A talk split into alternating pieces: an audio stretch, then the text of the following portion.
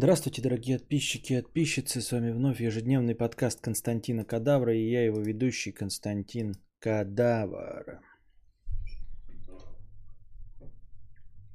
Итак, дорогие друзья, а, адвокат назвал единственный ненаказуемый способ самообороны. Ну, мы знаем с вами, да, что у нас а, а, по закону о самообороне, тут еще и в этой новости тоже это фигурирует. На самом деле, сам по себе закон, вот, э, он довольно неплохой, и в нем все хорошо, но почему-то его правоприменимость, э, правоприменение, оно какое-то немножко странноватое.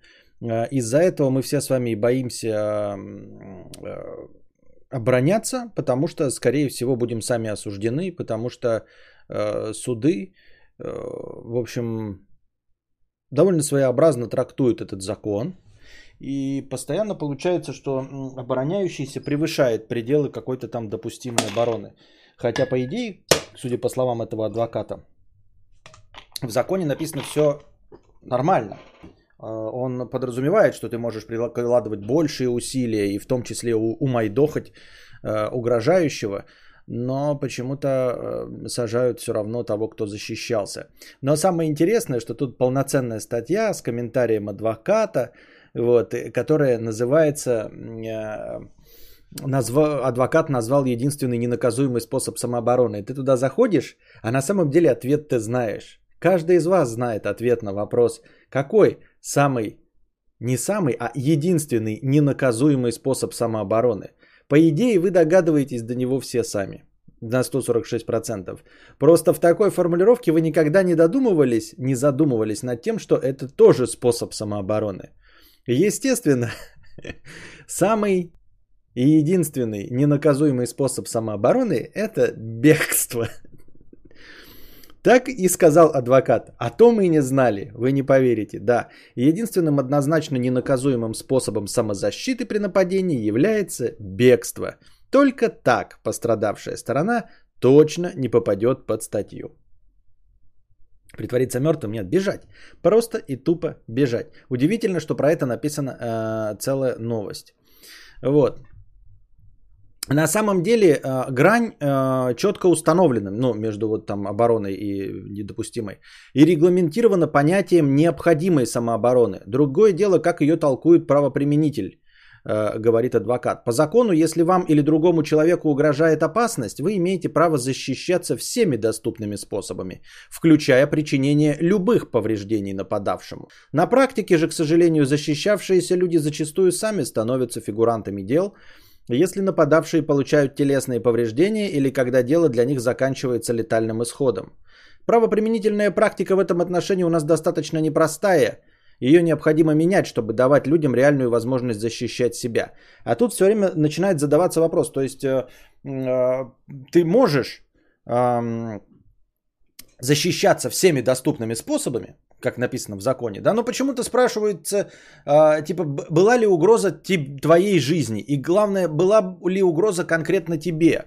И вот тут самое, э, самое нетвердое место э, вот во всей этой ситуации, это можешь ли ты кого-нибудь защитить. То есть даже если у тебя есть силушка, есть возможность, но угрожают не непосредственно тебе. Оказывается, в этом случае совсем все плохо. И вот я вам говорил, ребята, да, э, лучше пройдите мимо. Я вам говорил это из-за такого, знаете, ощущения, ну, желания обезопасить себя, что мы не сможем, вы не сможете э, ничего сделать, возможно, да, и вас же еще прирежут. И из-за возможных э, обвинений в вашу сторону. Я-то говорил это все с точки зрения теоретической возможности и с точки зрения того, что нужно э, свою жизнь сделать э, безопасной и, как бы, как бы правильно сказать-то, спокойной. Ну, то есть просто не ввязываться в неприятности. А оказывается, это вполне себе логичная и законная позиция, потому что если вы защищаете не себя, то тут уж вам точно не сдобровать. И уж точно вам а, будет пиздос. Если вдруг так получилось, что вы видите, как а, грабят, нападают, насилуют или еще что-то делают с другим человеком, то тут закон вообще, в принципе, как я понял, на вашу сторону встать не может, потому что угроза не вам и не вашему родственнику ребенку. То есть, если э, какой-то незнакомый человек подвергается преступлению, то, в принципе, ну, нет никакого варианта, чтобы вас не засудили.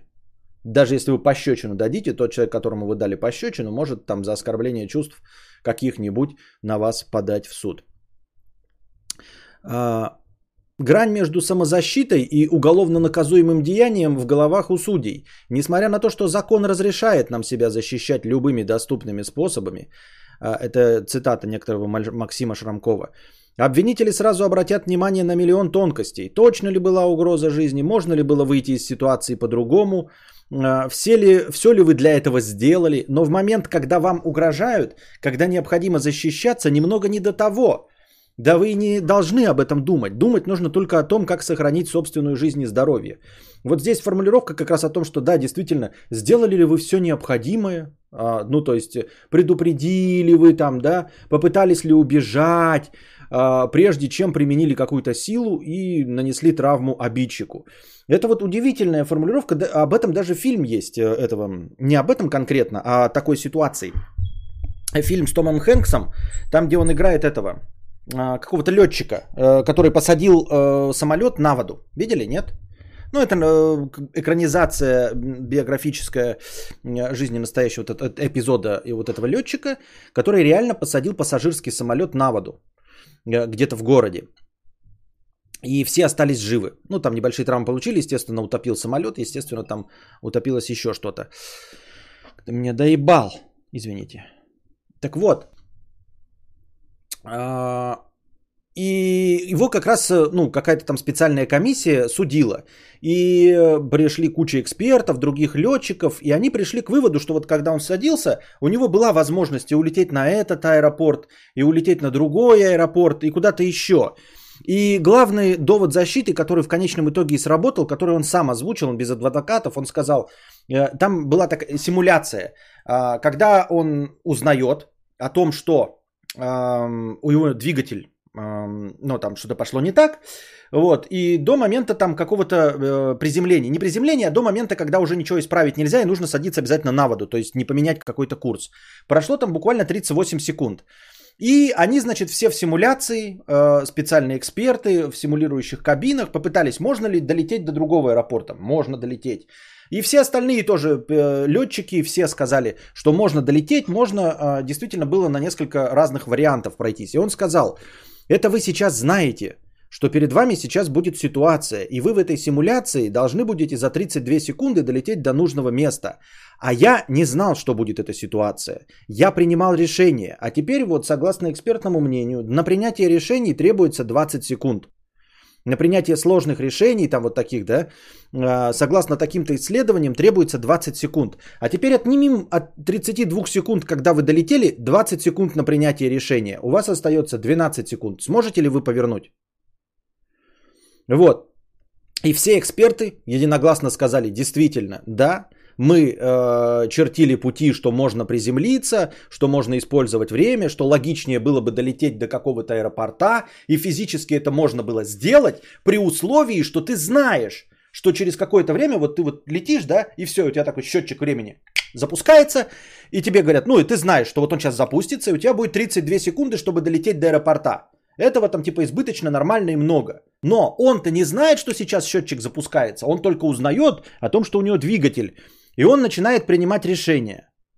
И к тому моменту, когда он принимает решение, что-то вообще делать, у него остается только один вариант – садиться на воду.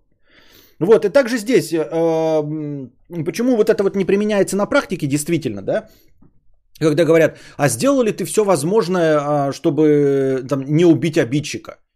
То есть я должен, э, находясь в состоянии аффекта, в испуге и все остальное, принимать какие-то адекватные решения, причем за ограниченное время. Я должен продумать все варианты, посадят меня или нет, могу ли я убежать, хватит ли у меня сил, достаточно ли у меня э, цепкая по льду обувь, э, свободная ли одежда, не кинет ли мне в спину обидчик топор, камень, кирпич, что угодно. Я должен принять это помимо этого всего решения, еще это решение должно быть правильным. Вот. Михаил Афонский становится спонсором канала. Добро пожаловать. И Владимир Плоский становится спонсором. Добро пожаловать. И приходите в чат зеленых ников. Напоминаю, что а, работает спонсорский чат во время информационного блока. Так, дальше, что касается как раз-таки защиты других людей. Если что-то угрожает вашей жизни э, или жизни вашего ребенка, вы вправе применять любые средства самообороны, даже травматическое оружие, соблюдая при этом правила пользования. В любом, в любом случае, как говорят коллеги, лучше быть живым обвиняем. Ну, как вот это, знаете, э, это, кстати, я думал, что это гопнический принцип, а это, оказывается, не гопнический принцип, и его придерживаются в том числе и адвокаты.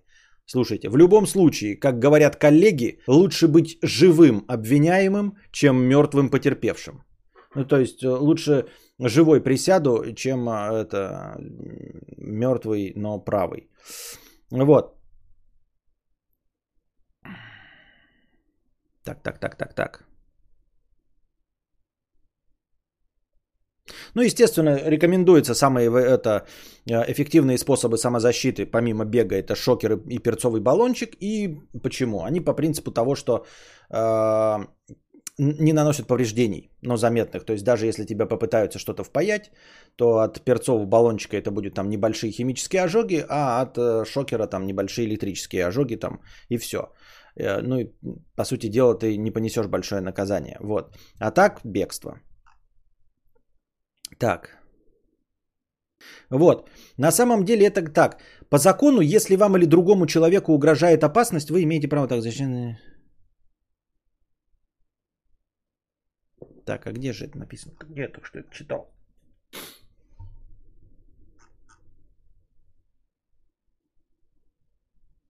Где про угрозу другому человеку? Тут прямо было написано «уходить». Где-то было написано прямым текстом «уходить».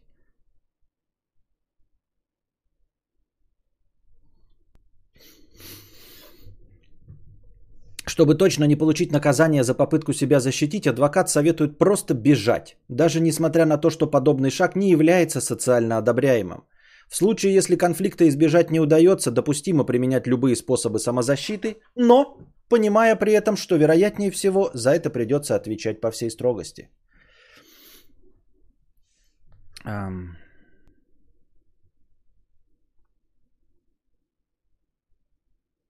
А, а вот с защитой других людей уже совершенно другая ситуация. Формально мы действительно имеем право защитить жертву насилия, но с большой вероятностью вы сами можете попасть под статью.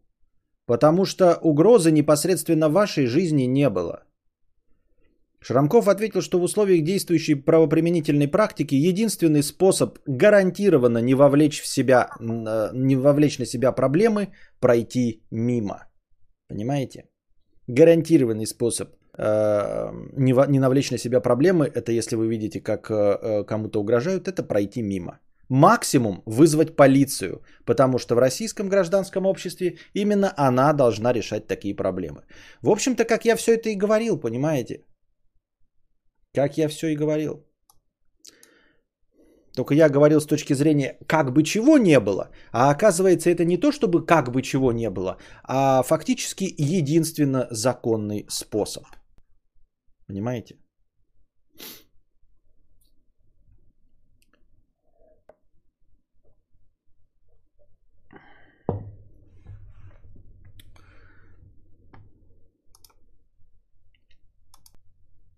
Следующая новость. Глава Apple Tim Cook, оказывается, оказывается, если вы не знали, а, где-то проговорился, что сам покупает криптовалюту. Ну, я старый э, Фома не верующий в криптовалюту, но а, показательно мне кажется, что глава одной из крупнейших и самых известнейших э, корпораций в мире а, не относится так, с таким же недоверием к криптовалютам, как я. Правда, он э, говорит так мягонько, не то, чтобы он большой фанат, он просто говорит, что э, инвестировать нужно как бы как в это не то чтобы не в одну корзину, а пользоваться э, максимальным количеством инструментов э, финансовых для того, чтобы э, обеспечить себе стабильность.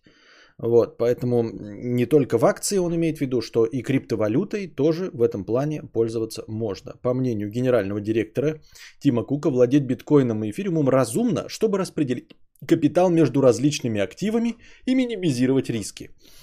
Вот, просто чем больше у тебя в портфеле разных активов, тем а, стабильнее у тебя портфель. И Тим Кук говорит, что можно использовать в том числе и криптовалюты. И на конференции DeadBlock он заявил, что и сам владеет криптовалютой. Вот такие дела. При этом сказал, что Apple, сама компания вместе в своих в общем, программных и других решениях э, никак не будет работать с криптовалютой. Но, как мы понимаем, да, то, что говорят э, пиздоболы из корпораций, а, это пиздоболы, они говорят полную хуйню. Там, сегодня у нас рекламы не будет, завтра у нас реклама появляется. Сегодня мы что-то не делаем, завтра мы что-то делаем. Вот. Сегодня у нас айфоны все одинакового размера, а завтра у нас Max, Pro Max, XL и все остальное. Вот. Так что это понятно все, что Тим, Тим Кук, так же как и э, любой Павел Дуров или любой другой, э, влад... не владелец, ну, в общем, большая шистка из корпораций, является кем? Правильно, туристом из Пиздубольсбурга, как говорил э, Эльдар Бродвей. Я вас не понимаю, я турист из Пиздобольсбурга. Вот такие дела. А, я озвучил это, несмотря на то, что мне сама криптовалюта и тема не нравится. Но это же не отменяет того, что она работает и будет работать, пока люди в нее верят. То есть э, валюта на доверии. А, вне зависимости от того, насколько она на самом деле хороша, будет ли она применяться, и окажусь ли я в конечном итоге прав или не прав, это вообще не имеет значения. Потому что люди ей доверяют. То есть, вы смотрите, тут э, это скорее, это как полностью э, вещь какая-то зависящая от мнения людей. Понимаете? Не от мнения Вселенной, не от объективности, ну, объективности, понятно, никакой нет, да? Но мы имеем в виду, вот, предположим, что мы живем в реальном мире, а не в симуляции. Вот, есть какие-то вот объективные вещи. Так вот, само по себе криптовалюта не объективная вещь. И она будет работать, даже если э, я абсолютно прав. Вот я говорю, что она не будет э, денежным инструментом, там не будет всем остальным. Она будет продолжать работать как э, инструмент инвестирования, ну, точнее, э, спекуляции. И люди будут на этом зарабатывать, и она будет вечно существовать. Понимаете? Потому что, ну вот какая-то часть людей вот так говорит. Это так же, как вот, например, вот ты смотришь какой-то фильм, а он говно. Понимаете? Вот он говно, но все остальные люди будут ставить ему оценку там 8, 9, 10. Вот как фильму 1 плюс 1. И он будет зарабатывать деньги. Я буду говорить, что он говно, и я буду абсолютно уверенным, э, что я прав. Но люди его смотрят, людям он нравится, он зарабатывает деньги, значит это хороший фильм. И он будет хорошим, пока люди его будут делать хорошим. В точности также любые криптовалюты, они будут существовать, э, дорожать, люди будут на них зарабатывать. Ну, не все, конечно, а только некоторые. Но э, э, пока люди в нее верят, она будет существовать. Что-то сто раз одно и то же сказал, да? Вот. Вне зависимости от того, люблю я это или нет, но озвучить, наверное, это стоило, потому что, как я уже сказал, э, Тим Кук не может быть глупым человеком, правильно? То есть одно дело, когда мы там с вами э, решаем и какие-то там ноунеймы и блогеры покупают, не покупают криптовалюту. Там Соколовский любит криптовалюту, не любит, вообще поебать. Или, например, какие-нибудь э, э, ханыги, которые на этом зарабатывают, да, инфо-цыгане. Они тоже могут говорить, покупать криптовалюту, не покупать, верить, не верить. Тоже э, нет никаких оснований, потому что они на этом зарабатывают как спекулянты. А если мы смотрим на то, как э, лично свои деньги вкладывает вот э, такого масштаба человек, вы скажете, ну так а Илон Маск давно делал. Илон Маск такой хитрожопый, что хрен его знает, для чего он это делал. То есть э, он, возможно, вообще просто манипулировал. Я, понимаете, не удивлюсь, если он живя где-нибудь в России в 90-е годы, мог купить кучу акций МММ и вовремя выйти из этой пирамиды, полностью осознавая, что это пирамида. Илон Маск не показатель, а, потому что он может быть слишком хитрожопым. А Тим Кук это какой-то вот для меня кажется стандартной корпоративной шишкой. Опять же, да, вот я не, не верю, когда э, какие-то там вот Ротшильды, Рокфеллеры, ну какие-то там были эти э, финансовые магнаты, когда они покупают криптовалюту, потому что я не верю, что они не преследуют какую-то личную свою цель. И они действительно могут на этом заработать, но это не показывает мне, что я могу использовать этот э, инструмент э, в качестве гаранта стабильности. А Тим Кук, он не настолько богат, он просто как бы управляющий, что говорит о нем как о неглупом человеке. И одновременно я ему доверяю эм, в той плоскости, в которой доверяю просто обычным гражданам. То есть я не верю, что он хитрожопый, как Илон Маск или какой-нибудь Ротшильд. Вот почему я обращаю внимание именно на то, что вот он... Но это как вот я не знаю, как, как, как бы еще так... Кого бы еще можно было бы привести в пример, кто бы для меня тоже был таким показателем. Павел Дуров? Нет, не был бы, потому что он может преследовать свои цели. У него свои там интересы в криптовалютах, тон и все остальное, да. У него же какой-то вроде бы, э, ну, например, я не знаю, бюджет э, Швеции, например. Хотя это могло быть просто глупостью, да, то есть, ну и что, что бюджет Швеции? Просто не отвечаешь за него и все.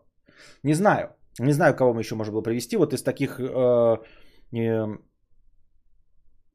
людей, занимающих однозначно высокие посты, и которые бы, вложившие свои деньги в криптовалюту, показали бы таким пользователям, как я, что этому явлению можно доверять. Я так сходу не придумаю. Ну ладно. Так.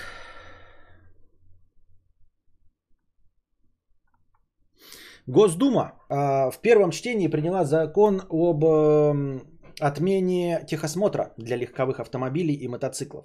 Не знаю, насколько вам это важно, но, как я понимаю, почему мы все за это боремся, чтобы нам не, не было никакой необходимости при э, оформлении обязать, полиса обязательного э, страхования ответственности ОСАГО, не было никакой необходимости сдавать вот эту диагностическую карту. Я, ну, техосмотр и диагностическую карту. Я думал, что это все одно и то же. Но почему-то там в новости как-то неоднозначно написано. Одно ли это тоже? Почему диагностическая карта называется, а не техосмотр? Э, вроде как вплоть до последнего времени техосмотр необходим, но я не вижу ни у кого э, карточек техосмотра на автомобиле. Никакие гаишники техосмотра не требуют. Единственное, что требуется, это при оформлении каждый год Э, страховки ОСАГО требуется диагностическая карта, вот, которая является тем же самым, что техосмотр или что, или нет.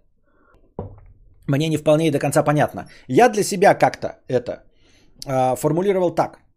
Для ОСАГО нужен техосмотр, который почему-то называется диагностической картой.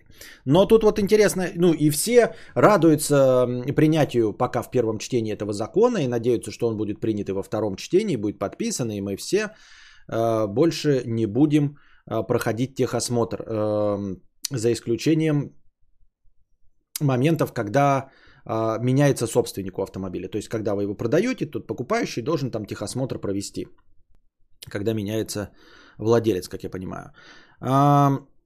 Документ предполагает отмену обязательного техосмотра владельца мотоциклов и автомобилей, не задействованных в коммерческих перевозках пассажиров и грузов.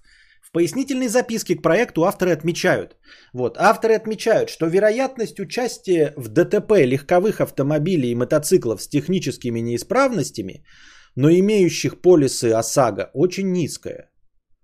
Я эту формулировку не понимаю. Какая связь между тем, что э, есть полис ОСАГО и техническими неисправностями? Тут такая формулировка, как будто бы ОСАГО, как будто бы ОСАГО а, уже обозначает определенный уровень качества. Но он же не обозначает определенный уровень качества сам по себе без техосмотра. Вероятность участия в ДТП легковых автомобилей с техническими неисправностями, но имеющими, имеющих полисы ОСАГО очень низкая. Как в наличие полиса ОСАГО вообще влияет на техническую неисправность? Техосмотр остается обязательным для личных легковых автомобилей старше 4 лет, если их переоформляют на нового собственника, ставят на учет, меняют конструкцию или заменяют основные агрегаты. Ну, то есть при какой-то движухе по автомобилю, э, э, при занесении каких-то надписей в документы, вот если так э, широко охватить, в том числе, видите, изменяете конструкцию, меняете агрегаты или переоформляете, то нужно проходить техосмотр, но если автомобиль старше 4 лет. Но вот мне непонятно, вот эта вот пояснительная записка, вероятность участия в ДТП автомобилей с техническими неисправностями, но имеющими полисы ОСАГО очень низкая. Какая связь? Тут как будто бы имеется в виду, что есть техосмотр, а есть ОСАГО с диагностической картой. И если ты получил ОСАГО, как будто бы с диагностической картой, то есть тебя точно проверили, и вероятность того, что ты, получив ОСАГО и будучи проверенным, попадаешь в ДТП при неисправностях, крайне мала. Но тогда получается, что техосмотр дублировал диагностическую карту. Значит, диагностическая карта никуда не исчезает. Значит, она нужна будет при, э, форми... при оформлении ОСАГО. А если нет, то какая связь между тех неисправностями и наличием ОСАГО? Я не понимаю.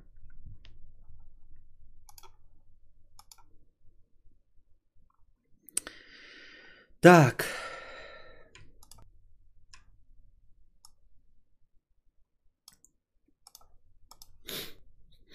В Португалии приняли закон, который запрещает работодателю звонить или отправлять сообщения в нерабочее время.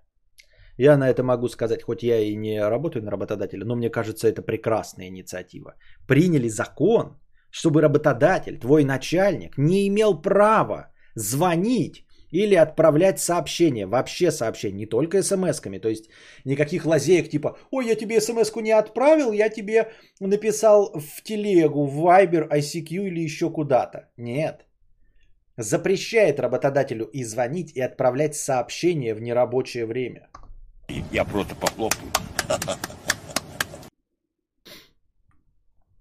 невидимый техосмотр на барабане. Да, я вот вам сейчас это все объяснял. Я думаю, что вы тоже мимо ушей пропустили эту новость, потому что она вам показалась неинтересной, за исключением самой формулировки, что отменяется техосмотр. И мы как бы все хлопаем, но не очень понимаем, а что такое диагностическая карта, техосмотр. Если кто-то в курсе, то вы можете прямо сейчас написать в чате мне, в чем разница диагностической карты, техосмотр и если нужна диагностическая карта для ОСАГО, а техосмотр и так был не нужен, я не очень понимаю все это.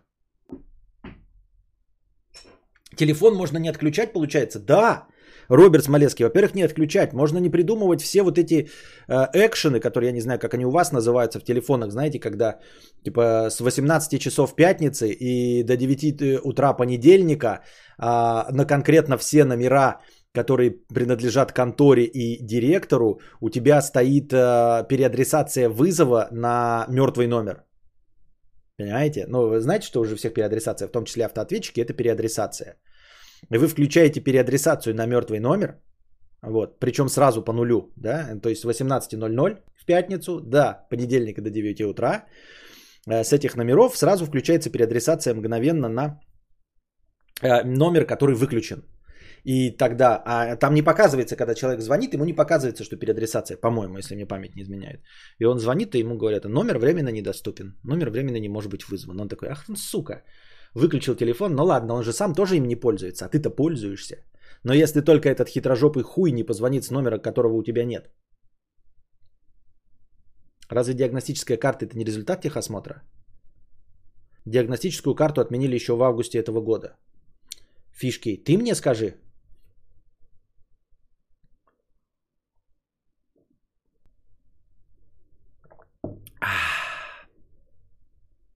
Начальникам также запрещено контролировать сотрудников во время работы из дома. Как это запрещено контролировать? Не, ну как контролировать? То есть ты можешь работу контролировать, да? Но имеется в виду, я не знаю что. Ну, типа мы понимаем, да, с вами, типа, чтобы звонила, что ты делаешь? Иди нахуй. Работа делается? Делается. Пошел нахуй. В парламенте Португалии одобрили поправки в трудовое законодательство об удаленной работе. Начальство может получить штраф за обращение к сотрудникам в нерабочее время – при этом поправки, к сожалению, не работают э, на компании, где число работников э, не превышает 10 человек.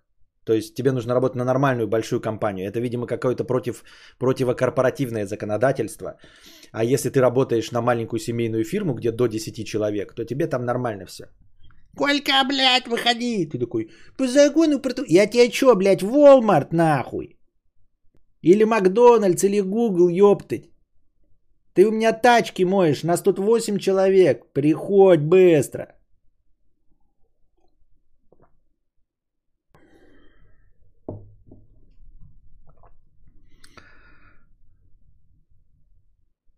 Также в измененный закон включены меры по борьбе с одиночеством. Работодатель должен организовывать личные встречи с подчиненными не реже одного раза в два месяца. А, с большой вероятностью контролировать, пишет Супремка, это устанавливать спецпрограммы с наблюдением за твоими действиями. О, ну да, это, конечно, на домашний компьютер или даже на рабочий. Типа, что я делаю, пошел ты нахуй. Главное, чтобы работа выполнялась, если я правильно понимаю. Работа выполняется, какая тебе печаль? Также для работников э, из дома э, работодатели должны компенсировать затраты на интернет и электричество. Наверное, минимально, конечно, там будет твои, твои майнинг-фермы оплачивать. Вот такие дела. Так. В правительстве страны считают, что новые правила удаленной работы помогут Португалии извлечь выгоду, например, в виде иностранных специалистов, которые хотят сменить обстановку. Вот. По новым правилам родители маленьких детей имеют право работать удаленно, без необходимости заранее договариваться об этом с начальством. Нихуя себе. Пока ребенку не исполнится 8 лет. То есть у меня такой Костик, я такой... «А, Вильгельмин а, Венедиктович, я, пожалуй, завтра работаю из дома. Тот такой, а, в смысле? А, так ты же... Но за... Но ты же на заводе за станком стоишь. Но как ты можешь удалить? Моему ребенку, Вильгельмин Викторович, Венедиктович, да мне похуй. Моему ребенку 5 лет. По закону все написано. Ну ты же на заводе, на станке стоишь, ты же, блядь, тут же у нас это, конвейер, мы тачки собираем. Из дома. Договариваться что с начальством? Не обязан. Работаю из дома.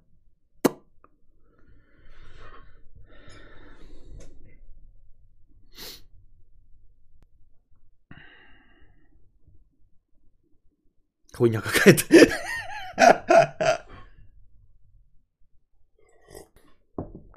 Если честно.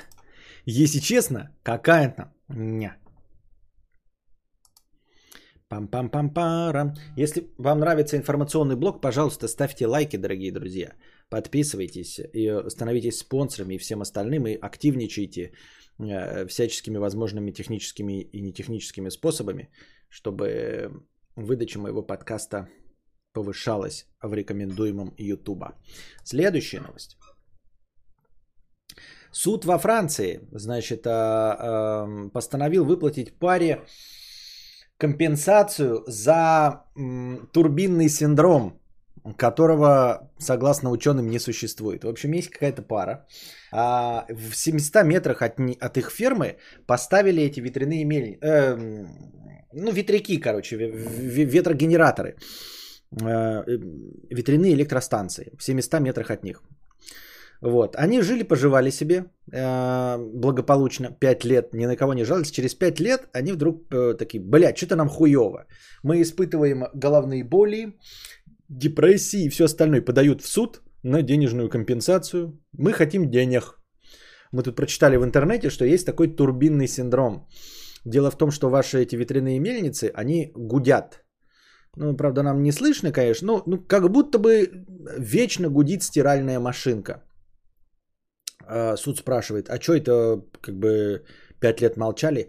А пять лет между нами были деревья, а тут, ну, между ветряными мельницами и нами, ветряными генераторами. А тут, значит, лес этот порубили, и вот звук нам стал мешать. Короче, у нас депрессия, головные боли, у меня лично ожирение, алкоголизм, и либидо повысилась, я жене изменяю. А, вот, поэтому мы хотим 100 тысяч долларов. Суд такой. Без Б, хуйня, вопрос. Пожалуйста, электростанция, заплатите им 110 тысяч долларов а, неустойчики вот за такую хуйню. А, еще забыл вам небольшой моментик. Они эм, 5 лет прожили ничего, потом у них начались вот эти боли головные и все остальное, и они решили переехать. И они переехали. А когда они переехали, у них все прошло. И депрессия, и боль в очке, и ожирение, э, и головные боли. И после этого они такие, ах, прошло, значит это были виноваты. Что? Правильно, вентиляторы ебучие ветровые. Поэтому мы подадим в суд. То есть они подали в суд, когда их боли уже закончились и все. И естественно, никакие медицинские экспертизы, никаких болей и депрессий у них задним числом найти не могли. Но какой-то один из экспертов сказал, что такое быть может. И несмотря на то, что официально сейчас в современной науке этого турбинного синдрома, когда люди испытывают какое-то недомогание от близости э, генераторов э, ветряных э, электростанций, не существует, все равно суд встал на их сторону и заплатили им 110 тысяч евро. Э, член эко-коллектива Эммануэль Фаришон пишет, мы смотрим на экологические проблемы, воздействие на биоразнообразие и ландшафт – но мало обращаем внимание на влияние на здоровье человека.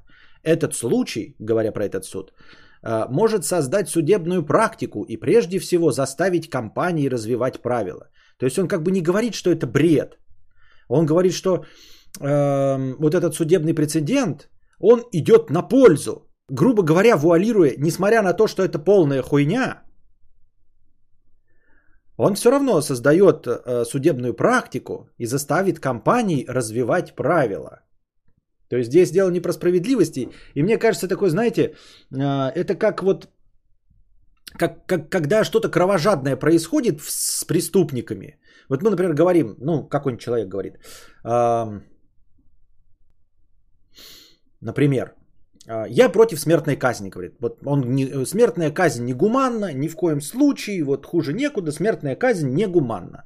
А потом какого-нибудь маньяка э, э, находят, да, и вот этот маньяк прям убивает детей, там что-то еще делают, э, и суд, э, значит, э, в какой-нибудь другой стране э, присуждает ему, значит, смертную казнь. И вот этот человек, который против смертной казни выступает, да, он такой говорит, ну, типа, э, э, зато суд поймал его, этого маньяка. Я понимаю, что немножко неправильный пример, не с той стороны взял, но в целом, да, когда ты такой чуть-чуть переобуваешься, потому что на твоей стороне.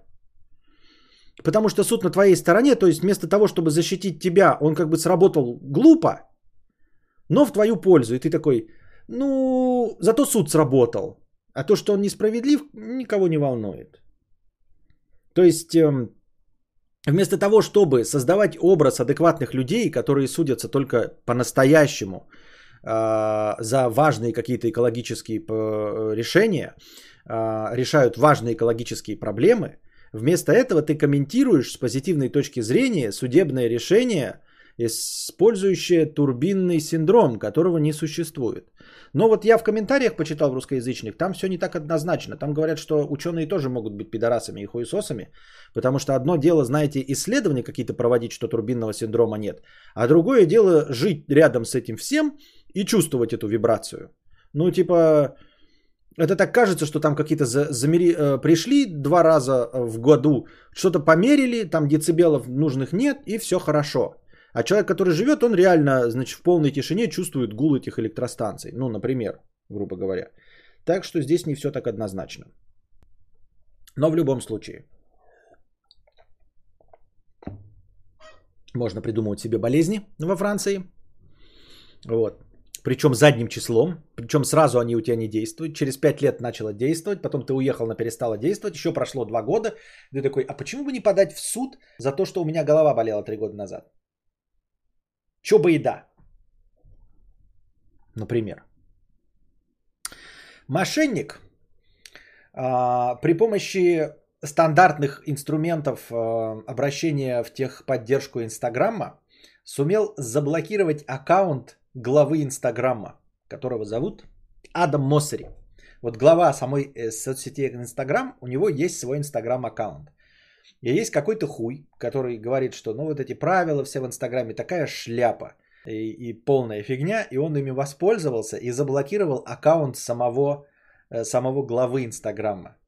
Удивительно, что техподдержка работает не автоматически. Это не боты, не, не нейросети. Там работают реальные люди. И они заблокировали аккаунт человека, мало того, что их главы, самого главного, самого большого босса и директора, так у него еще был аккаунт с галочкой. То есть это был э, доказанный какой-то аккаунт, и они его заблокировали по жалобе какого-то хуя.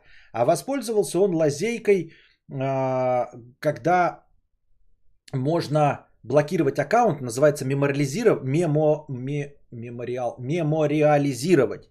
Э, когда ты пишешь техподдержку и говоришь, что пользователь умер. Вот. По обычным правилам нужно предоставить доказательства того, что пользователь умер, вот, они там что-то сверяют, и этот аккаунт блокируется. То есть э, в него уже нельзя ничего добавить, его нельзя удалить, но главное, что в него никто не может войти и ничего больше менять. То есть он как бы не блокируется полностью, он не исчезает, он остается в таком виде, в каком его мемориализировали. В нем ничего нельзя изменить, войти и больше ничего поменять нельзя. Э, вот.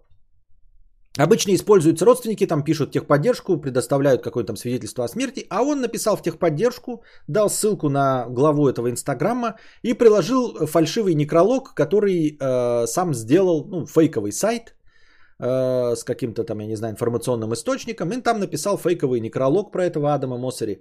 Техподдержка, как мы понимаем, это живые люди, э, посмотрели, сверили имя, сверили фоточки, сверили некролог, который по ссылке был, и заблокировали этот аккаунт. Естественно, через какое-то время, через сутки он был разблокирован, но сам факт того, что э, низшие сотрудники даже не знают, кто у них начальник, сам факт того, что человека с галочкой, то есть э, проверенный, авторизованный аккаунт, зная, что вот этот аккаунт реально этому человеку принадлежит, можно заблокировать, будучи просто никем – то есть не то, чтобы там есть некролог, некролог нет некролога. Ладно, э, Роберт Смолеский заблокирует Константина Кадавра. Мы оба, блядь, никто, и сдавать вас никак. Он написал какой-то фейк, они зашли такие, думают, ну совершим мы ошибку, подумаешь, какого-то Константина Кадавра заблокируем.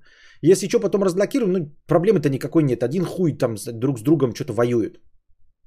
Но когда ты сидишь в техподдержке, и на тебя name, тебе name пишет, что аккаунт с галочкой а галочку дают за проверенные документы и все остальное, что аккаунт с галочкой нужно заблокировать, потому что он умер, а с галочкой это все публичные личности. И ты просто проходишь по ссылке, насколько ты компетентный сотрудник, мне просто хочется знать. Я понимаю, что везде есть некомпетентные сотрудники, но, наверное, они должны занимать низшие должности. Там они должны заниматься статистикой, уборкой территории, модерации комментариев, например, да, удалять какие-то комментарии, а не блокировать э, аккаунты звезд. Просто если ты сидишь, ты не, ну, должен был добиться какого-то успеха, чтобы тебе дали возможность блокировать аккаунты в Инстаграме с галочкой. И ты блокируешь инстаграмные аккаунты с галочкой. С галочкой все люди – это публичные личности. Там даже если ученые, я не знаю, можно ли это сделать, но в основном это публичные личности. Ты мог просто такой, тебе дали ссылку на некролог, ты мог просто в гугле написать имя, чтобы просто узнать, а кто это, блядь? Ну просто кто это? Кого ты блокируешь, блядь, с галочкой? И если бы этот человек хотя бы просто проверил, Мало того, что он не искал да, других э, источников, он просто прошел по источнику, который кинули ему в ссылке. У тебя аккаунт с галочкой, ты понимаешь, что об этом должны были написать несколько источников с галочкой у тебя. Даже если это вонючий блогер с галочкой, о его смерти все равно напишут несколько разных пабликов, хуябликов, фейсбуков, хуюков, все остальное. Но если бы он ввел в гугле Адам Моссери, не зная, кто его непосредственный самый главный начальник, Google бы ему выдал, кто такой Адам Моссери, что это э, глава, глава Инстаграма. И он бы даже не найдя новости, такой подумал, хм, я сижу в огромной корпорации, которая называется Инстаграм. И тут пишут, что мне какой-то чувак пишет, что наш самый главный босс умер. Есть подозрение, что мне бы сообщили. Есть подозрение, что во всей компании, мне кажется, все бы говорили о том, что наш самый главный директор и основатель умер. Он даже не погуглил, кто это. Говорю, надо было просто погуглить, просто даже не написать Адам Моссери умер, просто Адам Моссери написать. Вот. Ожидая, не зная, кто это, просто ожидая, что выйдут другие некрологи для проверки. Но даже этого не было сделано, потому что сразу бы Google тебе написал, кто это, и человек такой, опа, нихуя, я чуть не обосрался, а он обосрался.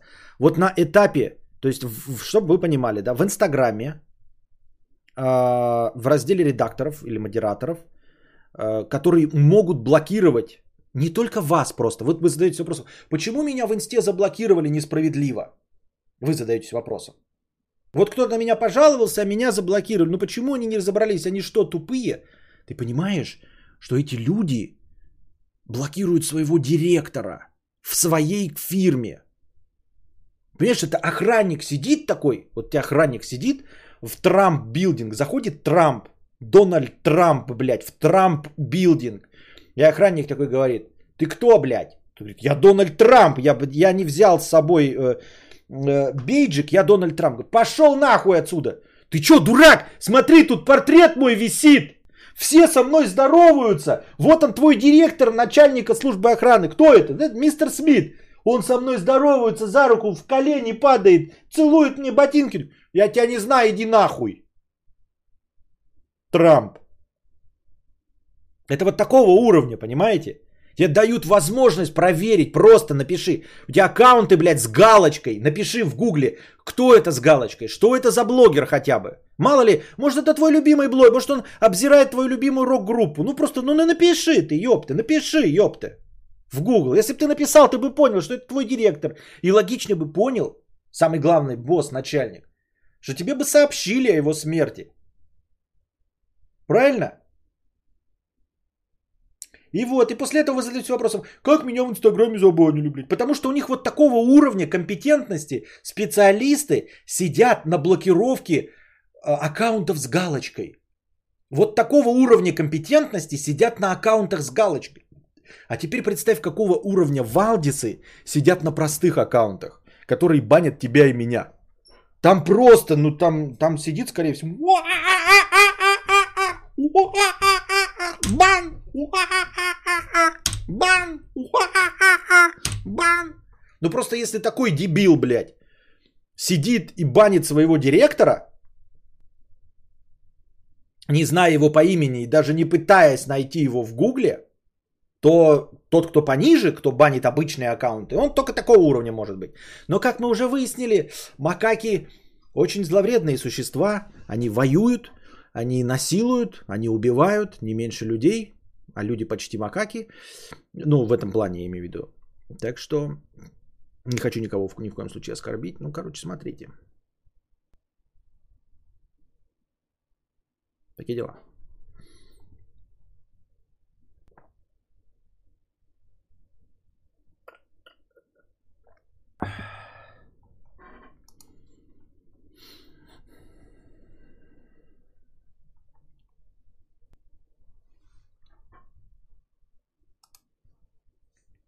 Министерство просвещения разработало проект новых правил русского языка. И туда входят новые слова. Просто чтобы э, знали, предыдущие правила, э, как я понял, были написаны в 1956 году. То есть последняя редакция была 56 года. И, соответственно, в эти э, правила русского языка не добавлялись э, правила написания новых слов, например. Да? Соответственно, все, что было придумано э, или вошло в наш добрый русский язык с 56 года, не имело четкого, ну, скажем так, э, установленного правила написания. Мы все с вами используем эти слова дилер, киллер, рэп и все остальное. А вот как они пишутся, мы с вами можем точить лясы бесконечно, потому что э, никаких документиков, устанавливающих правильное написание, нет. Вот дилер пишется с двумя л или с одной. А киллер с двумя л или с одной? Если с двумя, то почему киллер с двумя, а дилер с одной? А рэп это рэп или это рэп? Ну вот, э, они еще пока не приняли, вот, но в предыдущей э, редакции э, в середине слова с буквой «Р» было всего три слова. «Сэр», «мэр» и «пэр». Теперь туда, конечно, добавляются – а, помимо таких слов, как, видимо, рэп, еще и имена собственные. Дэн Сяопин, Дэвис, Рэмбо, Сэлинджер, Блэр, Тэффи, Сэм, Мэрилин, Тайбэй. Вот. Лэптоп, рэп.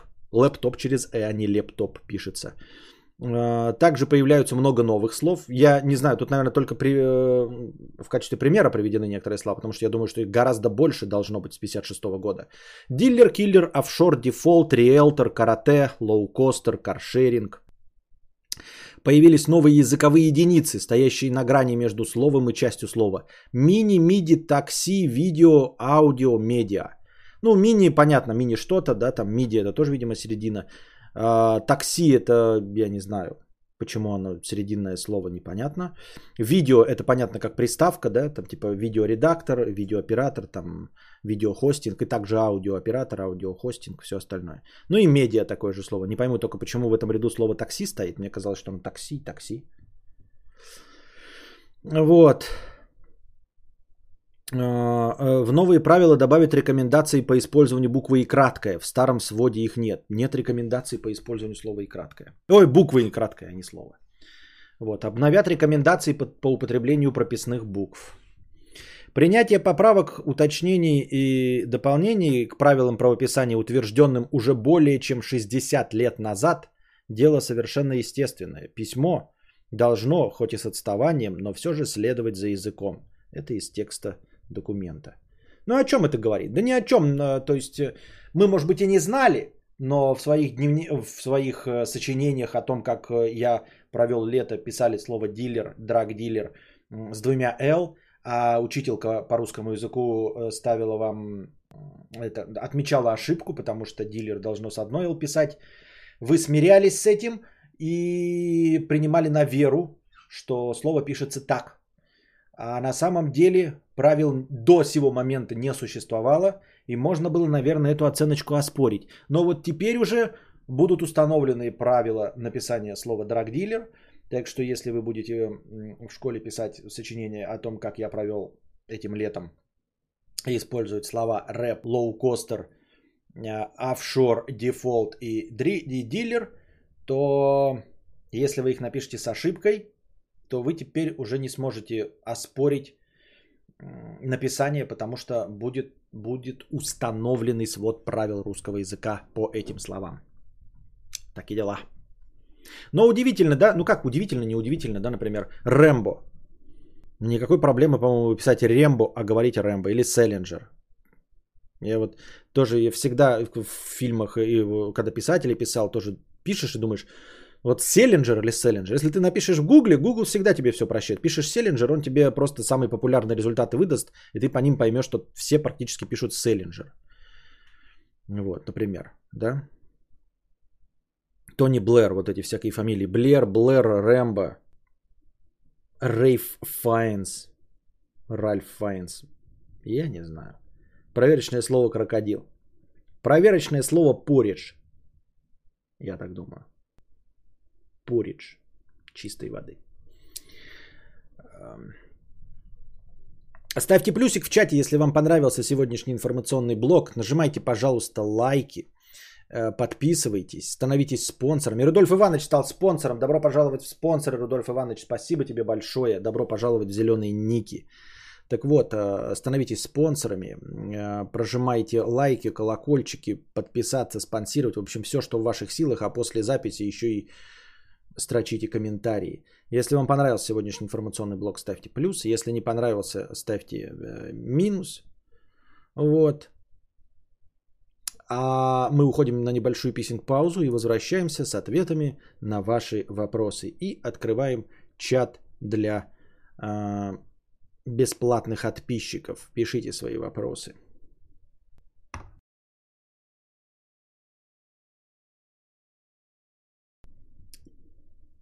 И мы продолжаем. А информационный блок закончен? Да, информационный блок сегодня содержал много новостей, мелких, но много.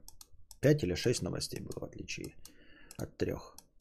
Кстати, как вам может быть э, интереснее, интереснее побольше новостей, но с меньшим количеством обсуждений, либо серьезных новостей, э, но с э, большей аналитикой, с с, с объемной аналитикой. Но тут дело на самом деле в том, что э,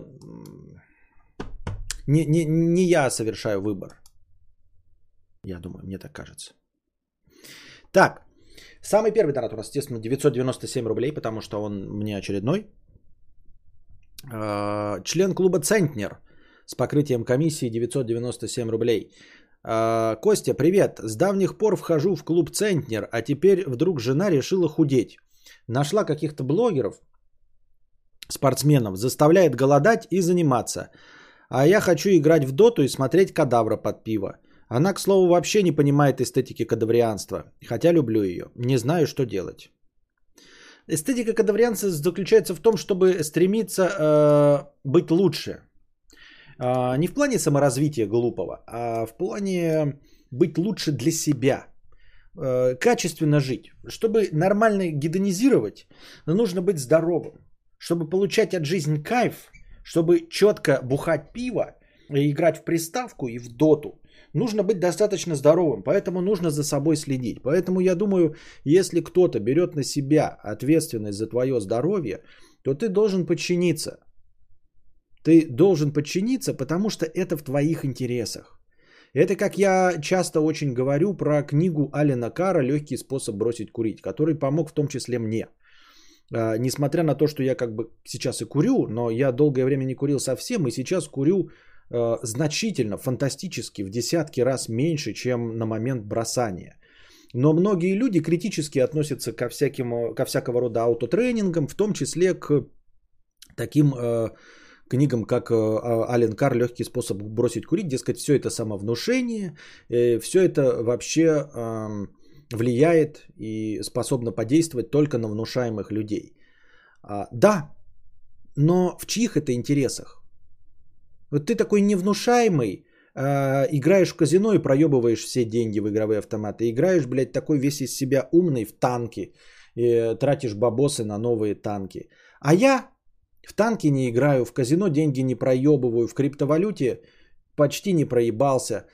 И при этом я внушаемый настолько, чтобы самому себе внушить, что я курить не буду. Я настолько внушаемый, чтобы поверить человеку, который давным-давно умер и втюхивает мне в мозг мысль о том, что мне курить нельзя. Потому что это в моих интересах. Понимаете? Можно быть внушаемым, когда это в твоих интересах. И поэтому, когда тебя кто-то хочет нагнуть, чтобы наебать на бабки, Тогда ты, конечно, сопротивляйся. Тогда ты будь э, столпом, будь стеной непоколебимой башней. Но когда тебя э, э, заставляют что-то сделать, чтобы стать тебе лучше, то в твоих интересах прогнуться. Грубо говоря, если тебя заставляют делать минет, то ты, конечно, сопротивляйся. Но когда с тебя Галь Гадот снимает штаны, чтобы сделать тебе минет, вот, а ты отказываешься, потому что ты мужик, и ты принимаешь решение, и только ты решаешь, что будет делать, то ты дурачок, блядь. Я так думаю, мне так кажется.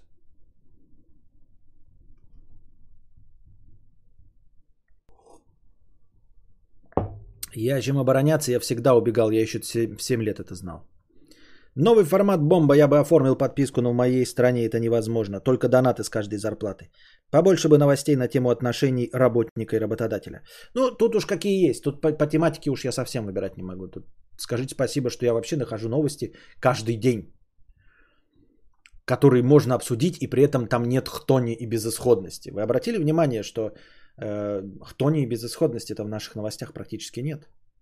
Они, конечно, спорные, мы критически на них смотрим, но так, что прям трупы, кишки, расчлененка, политота.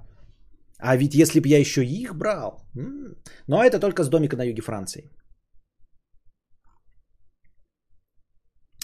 Александр Лян, 2000 рублей. Это в межподкасте. Спасибо большое. Идите в жопу все те ебалы, которые советуют не делать, уменьшить или изменить новостной контент. Хватит вкидывать кости сомнения, пидорасы. Кадавр, вот тебе еще на новости, не слушай нищих долбоебов. В кои-то веки охеренные изменения и то засрать готовы. Заебали. Вот такие дела. Спасибо большое. Аноним, 50 рублей с покрытием комиссии. В детстве родители отказывались ставить мне прививки от всяких гриппов. Вырос, теперь боюсь, что из-за этого умру от чего-то подобного оспе или кори. Шанс, конечно, мал, но страху это не объяснишь. Стоит ли сейчас сделать все возможные прививки, а какие, как? вполне справедливые вопросы, но совершенно не по адресу, дорогой аноним. Я думаю, что у обычных врачей есть ответы на твои вопросы. Ты просто идешь к врачу, к терапевту. Может быть, даже ищешь его по каким-нибудь там обзорам, отзывам в интернете, ищешь какого-то хорошего врача и идешь к нему на консультацию. И ему объясняешь все это. Как мы тебе можем что-то посоветовать и сказать по поводу прививок во взрослом возрасте? Что мы можем в этом понимать? А главное, зачем мы должны в этом что-то понимать, если для этого есть э, специалисты? Специалисты, которые этим занимаются. Ты приди к ним и проконсультируйся. Букашка ест кокосик. Не знаю, настоящий или нет. Добро пожаловать в спонсоры канала. Спасибо большое. А, что стали спонсорами. Добро пожаловать э, на канал добро пожаловать в зеленые ники. Так вот.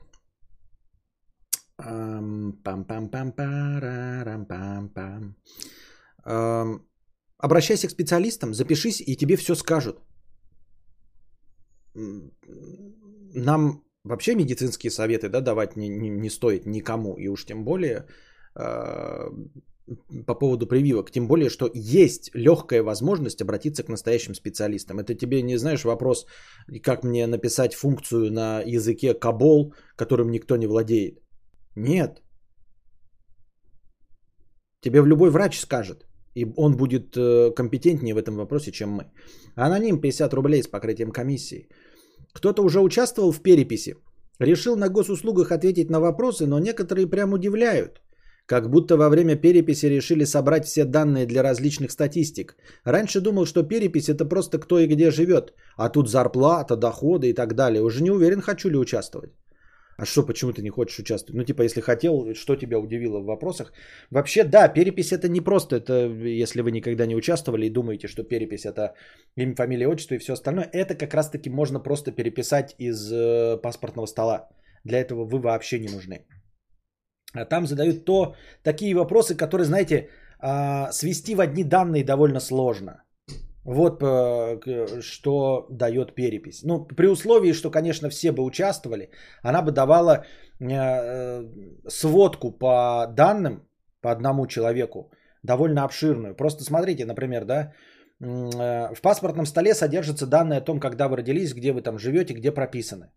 В пенсионном фонде какая у вас пенсия. Там где-нибудь в медицинском страховании какая у вас страховка и где вы там работаете где-нибудь в налоговой э, ваш доход. И все это вместе собирать, при том, что все эти информационные системы друг с другом не связаны. Я вам напоминаю, что банк э, Сбербанк в одном регионе и Сбербанк в другом регионе это два разных Сбербанка, как просто два разных банка, э, между которыми вы будете переводить деньги и платить комиссии. Теперь представьте себе, насколько не стыкуются данные между каким-нибудь пенсионным фондом и паспортным столом. Э, и получить от них общую статистику, это очень большой геморрой, да. А тут, э, проводя перепись населения, можно сразу же узнать, вот, что человек такого-то рождения получает такую-то зарплату, столько-то мест работы, таким-то себя считает, в таком-то семейном положении находится, столько-то у него детей. А не собирать это все по ЗАГСам, по больницам, по моргам и церковно-приходским школам. Вот.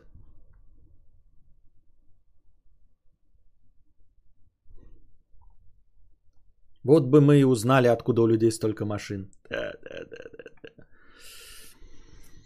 Сергей Брин Хуин, Ларри Пейдж Хуейдж. 50 рублей. Блять, почему в сраном ютубе нельзя вставить ссылку в ней же и открыть видео? Почему в сраном андроиде, если видео открылось в браузере, нельзя по одному клику перейти в приложение, как в iOS? Открытие ссылок в настройках прожал.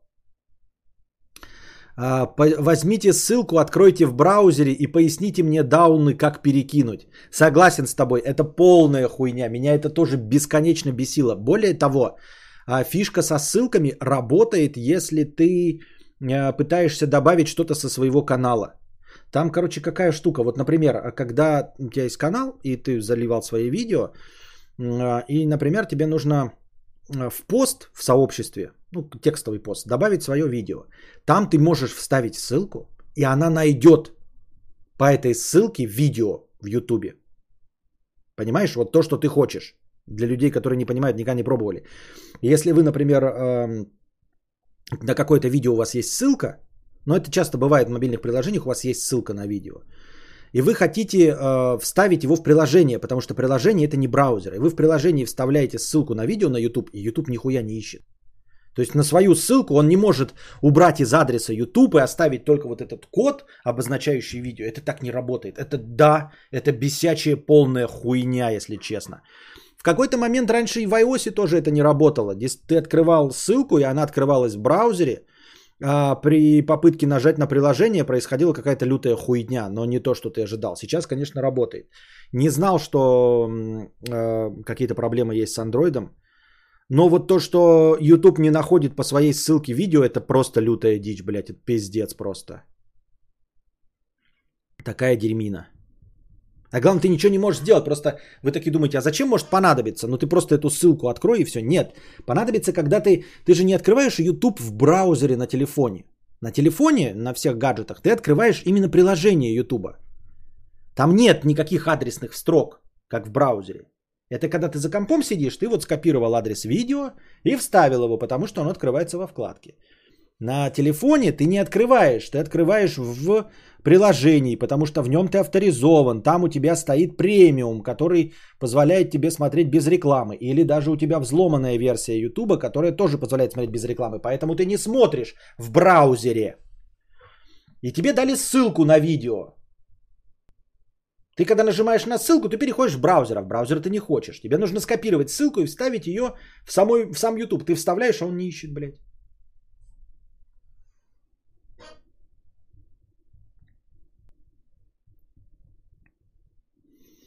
Яна Каникулах.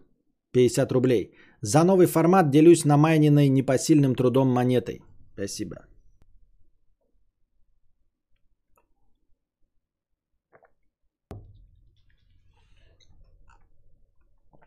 Кадавр фан. 50 рублей. А вот с покрытием комиссии, спасибо за покрытие комиссии. А вот и неправда, что блогеру обязательно следить за какими-то трендами. Подписана на женщину 50 лет, делает СМР видео и макияж. В этих направлениях следит за трендами, но потому что ей это интересно. С удовольствием ее смотрю, хотя даже похуй на макияж. Так я об этом и сказал. Почему вы пишете вещи, которые не противоречат моим словам? Мне, как блогеру, новостнику, приходится следить за большим количеством трендов за срезом всего информационного потока. А твоя 50-летняя женщина следит за АСМР и макияжем. Обычная женщина, не будучи блогером, не следит за макияжем, она красится. Но ей не нужно, блядь, смоки айс, делать какие-то новые вещи, разбираться в новых палетках, каждый раз новую покупать. И уж тем более 50-летняя женщина не знает, что такое АСМР. Нужно быть достаточно прошаренной, нужно быть достаточно вовлеченной в информационный поток женщиной, старше 50 лет, чтобы знать вообще о термине АСМР, о его существовании, не говоря уже о том, чтобы знать, что он из себя представляет и заниматься этим на Ютубе. Ты же пишешь вещи, противоречащие посылу. Твой посыл говорит, блогеру не обязательно следить за какими-то трендами. Вот я смотрю трендовую тетку 50 лет, которая занимается самой модной фишкой АСМР. А еще занимается э, макияжем, который тоже очень податлив на моду. Она же не следит за трендами.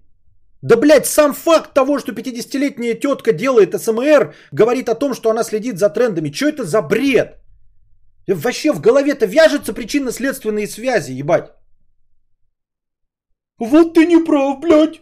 Блогерам совсем не нужно следить э, за трендами. Я смотрю 80-летнего э, блогера, который рассказывает про видеомонтаж в Adobe Premiere, рассказывает про альбомы Моргенштерна, э, все самые новые, значит, держит канал в ТикТоке, рассказывает про SMM, как развить канал в ТикТоке, но совсем не следит за трендами. Вот видишь, можно же быть 80-летним блогером, не следящим за трендами. А просто развиваться в ТикТоке, слушать все новые альбомы Моргенштерн. Че ты, блядь, несешь? 50-летняя женщина, вообще не харкнувшая тебе в лицо после аббревиатуры СМР, Ты обычной 50-летней женщине говоришь, у тебя СМР, э, знаете, что такое? Она говорит, у меня нет этого. Молодой человек. Я за ППП не страдаю. Я вообще верна своему мужу, а муж у меня регулярно проверяется, дальнобойщик. СМР это у вас, вы без гондонов там трахаетесь, вот это свой гомосексуализм и протеинами обколитесь. Неправда, блогеру не обязательно следить. Вот 50-летняя женщина СМР занимается, она же ничего не знает про тренды.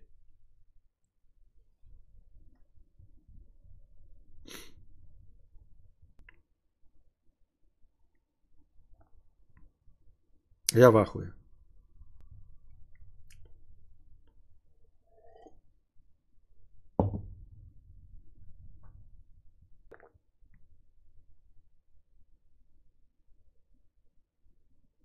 А что творится с Аликом последние полгода, это я только замечать стал. А вроде лучше все было. Сайт это отвратительный поиск и не работает кнопка «Связаться с продавцом», а еще, может, чего-то я не заметил. Константин, что ты, блядь, несешь? Это можно на мемы. Что?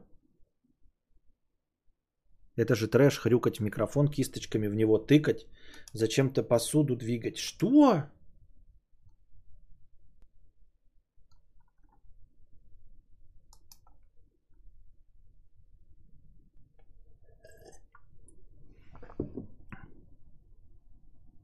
Где я про посуду прочитал? Там не было слова посуду. Зачем и почему и что движет такими людьми? Я даже не уверен, настоящая это букашка. Сто лет не заходила. Но если это ты, то привет.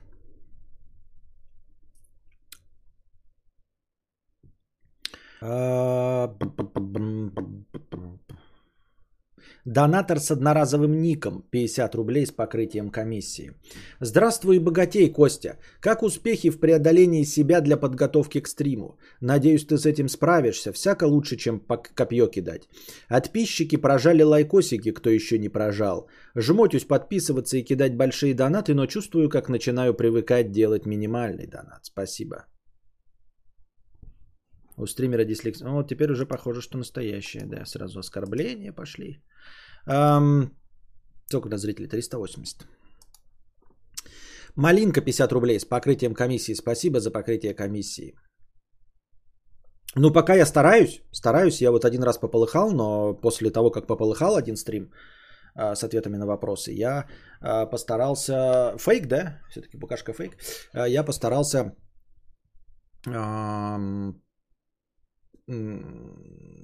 делать э, все-таки информационные выпуски. Вот они есть.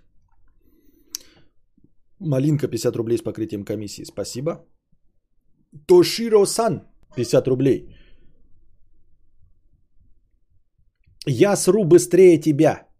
Вместе с подмыванием, вытиранием жопы и одеванием трусов у меня выходит минуты 2-3.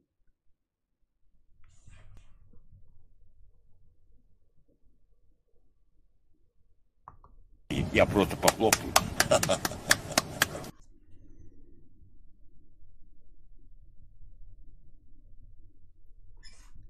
Саша ВП, что за значок? А, это просто этот. Бебра, 50 рублей с покрытием комиссии. По поводу правильного написания. Был такой кейс, что закупать трафик для, азарт, для азартных игр выгоднее на слово с ошибкой, так как большинство гуглит это слово с ошибкой, а неправильный вариант хорошего вечера. По поводу правильного написания. Был такой кейс, что закупать трафик для азартных игр выгоднее на слово с ошибкой. А нет, ты говори пример-то конкретный, о чем? Ну, вот, например, я знаю, что в ТикТоке очень часто пишут с ошибкой. А, почему? Вы замечали, наверное. Во-первых, они меняют слово секс на кекс. Вот, во-вторых, слово секс пишут через э, S как доллар там и все остальное, потому что, как я понимаю, они пользуются внутренним инструментарием ТикТока. Если бы они писали, это явно не расчет на нейросети, которые правильно читают встроенные в видео буквы что-то там сканируют. Я думаю, что э, люди не монтажат в премьере, а накладывают текст прямо инструментарием ТикТока. И когда ты пишешь какой-то текст в э, ТикТоке, даже который накладываешь на видео. ТикТок знает, что ты пишешь, естественно, и обрезает сексуальный контент и старается его не продвигать. Поэтому там пишешь слова с ошибкой, чтобы он неправильно определил. Это раз. Ну, естественно, используешь другие слова, всякие заменители и весь остальной изопов язык. Хотя это полная херня, потому что мне в предложке маты встречаются, и те, кто говорят по-настоящему про секс, тоже встречаются. Наверное, эти правила давным-давно уже не работают. Также еще в ТикТоке я замечал, что пишут слова с ошибкой специально для того, чтобы э, повысить э, активность комментариев, потому что огромное количество дурачков в комментариях хлопают в ладоши и пишут, какой же ты дебил, ты написал слово плов через «с». Таких дебилов еще нужно поискать. Действительно, таких дебилов еще нужно поискать. Потому что сделать э, ошибку в слове плов, используя букву S, довольно сложно. А, но таким образом повышается активность в чате. И на самом деле дурачок это тот, кто написал об этом, а не тот, кто сделал ошибку. Ну, это очень быстро тоже все поняли. А ты говоришь про конкретные случаи, когда заведомо неправильное слово используется. Бебра, 50 рублей. Как же мне доставляет, как ты читаешь этот ник? Но мы все тебя нюхаем, да? Нюхай бебру. Вот такие дела. Конкретно про какую игру идет речь, которую все гуглят э, неправильно? Козинак вместо казино, что ли? Какая ошибка? Я вот тоже не знаю. Байтит на комменты. Да, навряд ли у фейка будет значок 12 плюс месяцев подписки. А, это там 12 плюс месяцев. Я тоже, да, что-то, кстати, только сейчас увидел. Ага. А, в натуре. Ничего себе. Ничего себе. То есть 12 месяцев подписки, просто я не видел ни разу. У тебя подписка обновляется давно. Ну, в смысле, она обновляется. Я в стриме ни разу не видел, что у тебя подписка обновляется. Кирилл стал... О, Кирилл у нас подписчик, Кирилл у нас необычный спонсор. Кирилл у нас стал... Э, э, перешел на уровень спонсорства подписчик. Это не за 149 рублей, это за бешеные. Там будьте здрасте. На самом деле от слова с ошибкой больше отдачи не потому, что его больше гуглят, а потому что меньше конкурентов в поисковой выдаче. У меня на Xiaomi работает ссылка на YouTube, если открывать с телефона. Нет, ссылка работает, но какие-то есть случаи, когда тебе нужно ссылку скопировать. Не нажать на нее, а вот именно скопировать, как текст. Например, в текстовом документе. Тебе кидают текстовый документ TXT, и, и там ссылка не определяется. Ты просто ее выделяешь, эту ссылку на YouTube, и копируешь ее оттуда, понимаешь? Ты не можешь ее жахнуть, это не гиперссылка, это текст. И ты ее копируешь, и все. И вставляешь ее в YouTube, и хуй тебе, э, в смысле, нет. Отправить анонимно 1488 рублей. Спасибо большое. У стримера синдром будки 0%. Надо в суд подать. Чё? Что за синдром будки? Мой парень дружит с другой девушкой. Мне от этого не по себе. Когда это пройдет? Может и не пройти. Может и не пройти. А, может пройдет, как пишет Галина правильно, когда вы расстанетесь. Ну, в принципе, надо смотреть на самого парня.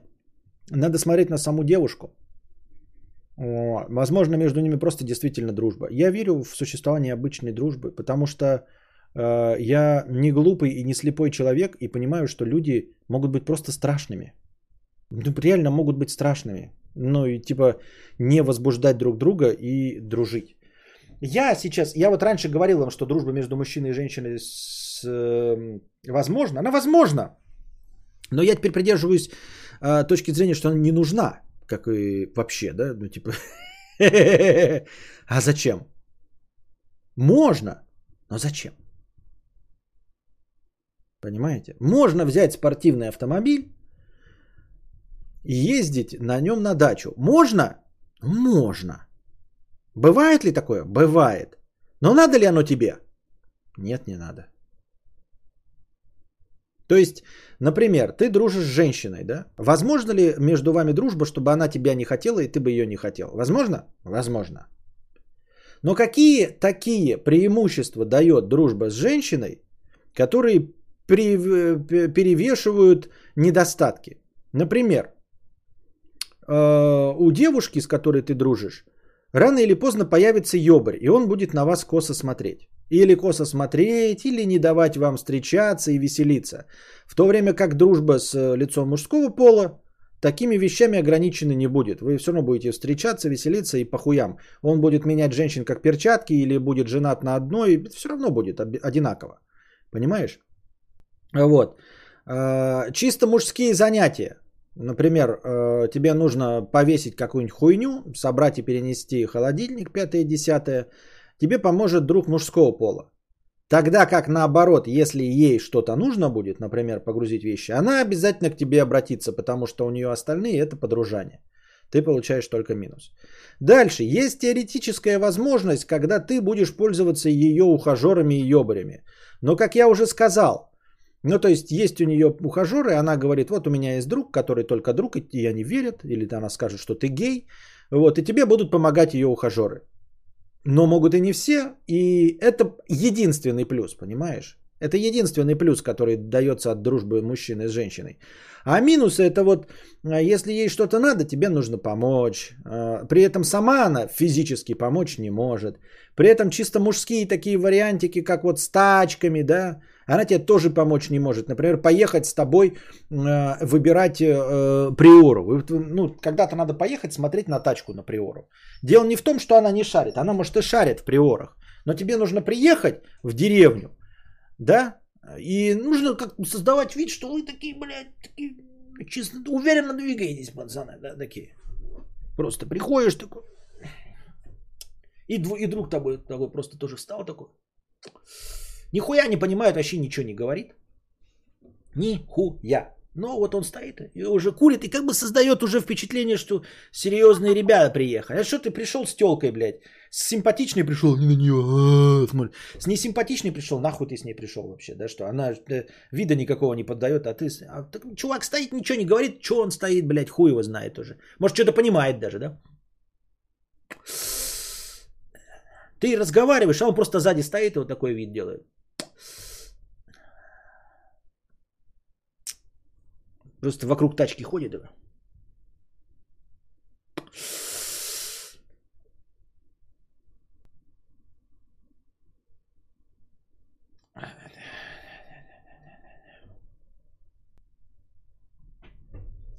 Шину что-то такое, ногой такой.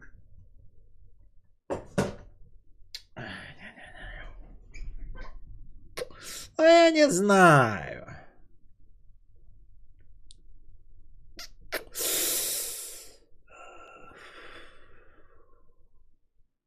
Я не знаю.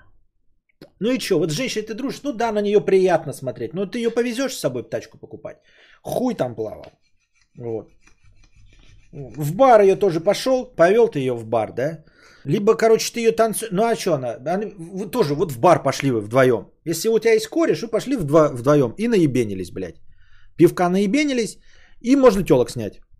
Да, например, даже если вы там э, сами при дамах, можно все равно как-то там пофлиртовать с какими-то дамами. А тут ты сидишь с телкой, и вы оба свободны. И она может себе мужика снять, но к ней мужики не клеются, потому что видят, что ты с ней сидишь. Правильно? То есть ты с ней сидишь, нормальные не подойдут с ней знакомиться, но ты же с ней сидишь. Есть они думают, что ты там что-то предъявляешь, а она такая красиво наделась, блядь, у нее там, значит, э, декольте такое, что уже видно волосики на пупке, на блядской дорожке. Вот это вот все. Она сидит, к ней никто не пристает, потому что ты с ней сидишь. Ты пиздец какой интересный собеседник, и пиво хуяришь, и все остальное, да? Вот, но к ней никто не подходит, потому что ты с ней сидишь. Ты такой, ну я пойду хотя бы, да, э, кому-то ласты подклею. Подходишь, а если там нормальная девушка сидит, он скажет, ты же со своей дамой приперся, нахуй ты ко мне, блядь, клеишь, ты же дурак, что ли, блядь? Иди в охтах. А ты там, ой, да я не с ней, блядь. Она, да пошел ты в жопу. Это ты говоришь, что ты не с ней, а на самом деле ты, сука, с ней. И вы сидите, как два, блядь, неприкаянных ебаных, блядь, долбоеба. И нахуй вы вместе пришли. Лучше бы она пришла с подружкой, и оба бы сняли мужиков. И ты пришел бы с другом, мы оба сняли. Вообще бессмысленное хождение вдвоем с подругой в бар какой-то, да. Также касается, касаемо всего. Касаемо всяких днев рождения и все остальное. Если у тебя есть подружка какая-то, да, идти с ней на день рождения куда-то, ты, блядь, никого не подснимешь, потому что, ну, если нормальных, ты подснимешь только каких-то бледовок или вражин конкретно этой телки. А так в целом ты с ней при, пришел, и вы даже если говорите там типа, да и мы с ней ничего, и она, да мы с ним ничего, все равно все такие, а, все они либо ебались уже, либо еще когда-нибудь будут ебаться. И ты не убедишь, у всех такой есть образ, да, что если мужчина с женщиной дружат, то это либо э, у них уже был секс, и они разочаровались друг другом, либо еще будет секс. Не всегда так далеко нет, но вы никого нахуй в этом не убедите. Понимаете? Поэтому разговор не о том, что вот между ними будет или нет, между мужчиной и женщиной, там с его подружкой. А вопрос в том, нахуй оно вам надо. Говорю вам, как старый 40-летний мужчина, оно вам, возможно, и нахуй не надо, понимаете?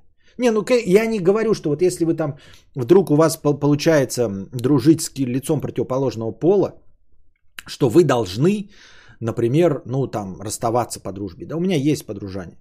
Э, что вы должны там типа разорвать отношения по каким-то... Нет, устоявшийся все есть. Но я имею в виду, что стремиться к этому или при прочих равных выбирать э, э дружбу карифана противоположного пола не особенно. То есть, вот говорю, мало того, что стремиться точно к этому не стоит, но даже если есть вот равные условия, да, два близнеца, мальчик и девочка, оба анимешники, все остальное, и ты такой думаешь, ну, возьму хотя бы на сиськи будет приятно смотреть. Не.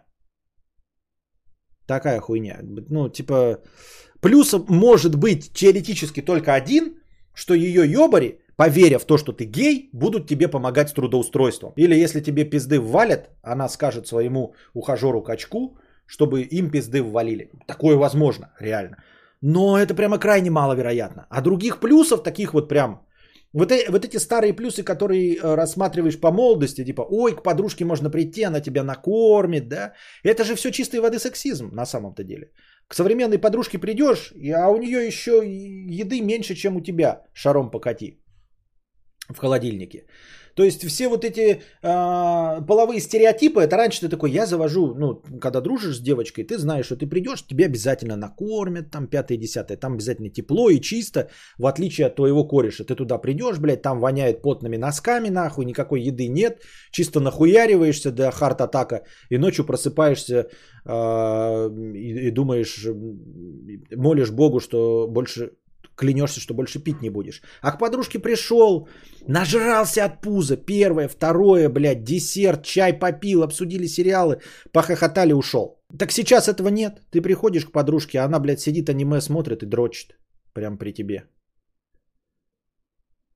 Хуй своему парню. Вот, а, а какие плюсы? Одни сплошные минусы.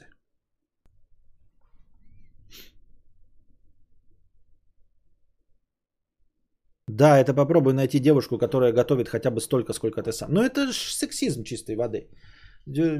Половые стереотипы.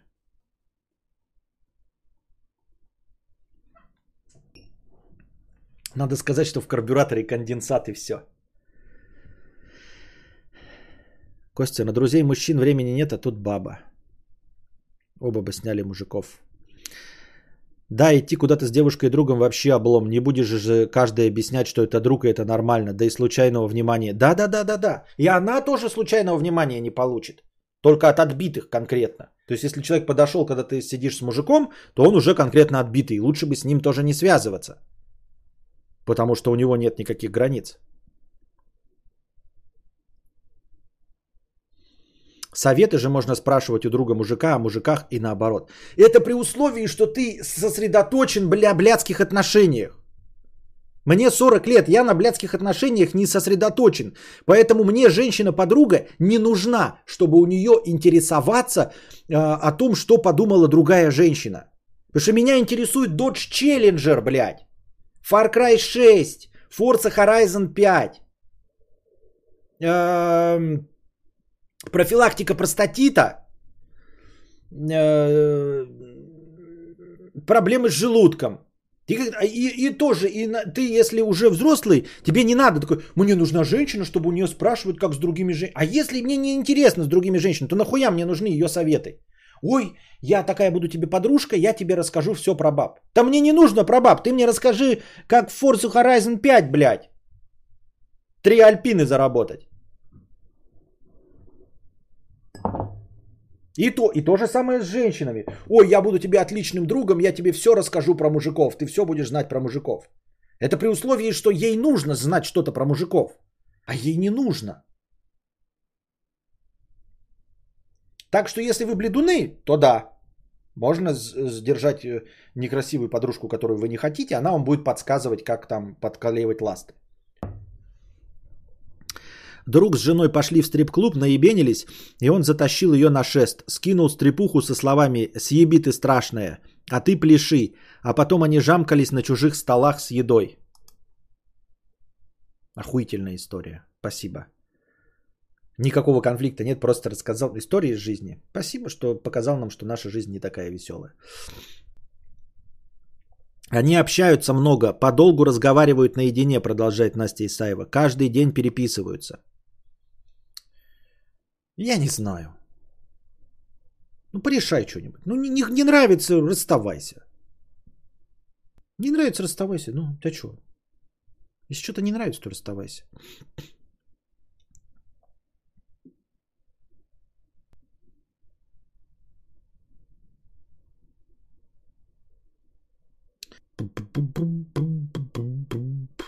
Микромудрец 148 рублей. На кусочек пиццы большому мудрецу. Спасибо.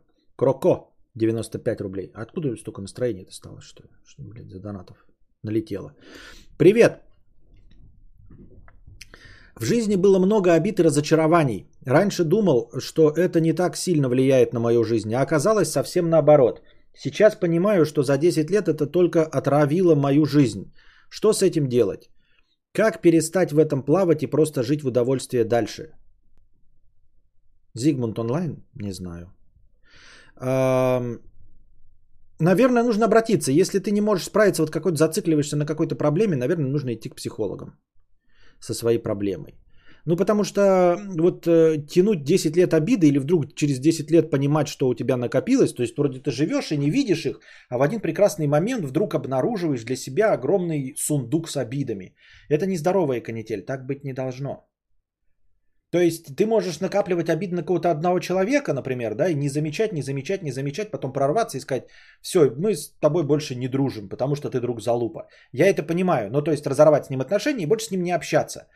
Но копить просто обиды ни к чему не прийти, а просто вдруг осознать, что у тебя есть огромный багаж э, обидных вещей, с которыми ты ничего поделать не можешь, никакое решение не принимается, это нездоровая канитель. Жить 10 лет, это так же, как вот жить, жить 10 лет, нормально, все окей, а вдруг потом осознать, что э, все, что ты делал, было неудачей. Оно не было неудачей, потому что ты же этого не замечал, правильно? Не было. Или, например, 10 лет жить и вот каждую неудачу запоминать. И вот на, к 10 годам э, накопить э, только одни неудачи. То есть не забывать, что тебе что-то не получалось, идти дальше, справляться с этим. Нет, а просто вот накапливать. И первая неудача, и 101 неудача, а первую ты помнишь как 101. Это тоже нездоровая канитель. То есть в любом случае, если у тебя есть накопленный какой-то, как, любым образом вдруг появившийся багаж обид, неудач, каких-то наблюдений, которые тебя терзают, то надо как-то вырываться из этого круга.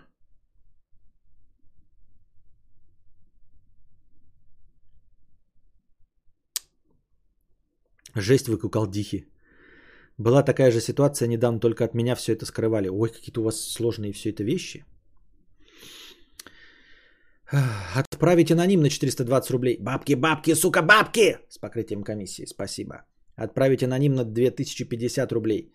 Какое смотреть будем? Что какое смотреть будем? А, ты на кино, что ли, накинул? Это на кино? Так у нас осталось настроение, это оказывается немного. На кино? Реально, что ли, на кино? На кино будем смотреть мы... Э, сейчас я вам скажу, что мы будем смотреть. Мы будем смотреть э, Джеймса Бонда Пирса Броснана «Золотой глаз». Спасибо, что не шоколадный. Будем смотреть «Золотой глаз». Golden Night. Golden Night. 1995 год. Пирс, ебать его в сраку, Броснан. Холли. Бычок евсийский Берри. У, а нет. Или да. Или подожди. Правильно. У, Шон Бин. Пирс Броснон. Ебать там спецэффекты. Нихуя себе. Вау. Вот посмотрим, что такое э, Джеймс Бонд эпохи Док Рейга. Я вот, честно говоря, вообще, вот прям вообще не помню, что было в Док Рейговскую эпоху. То, то есть э, не помню именно атмосферы. Я же вам говорил, что сами сюжеты это, это стандартно, что я забываю про что, зачем и почему. Но я обычно помню э, свои ощущения, свои эмоции. А тут, кроме того, что мне нравилось, вообще ни, ничего не помню. Смотрелось ли это как классный боевик или нет. Вот просто вы скажете, ну а чё? Э, может, ты вообще ничего не помнишь? Нет. Вот, например, тех же времен какой-нибудь 3 икса, 3 икса с Вином Дизелем.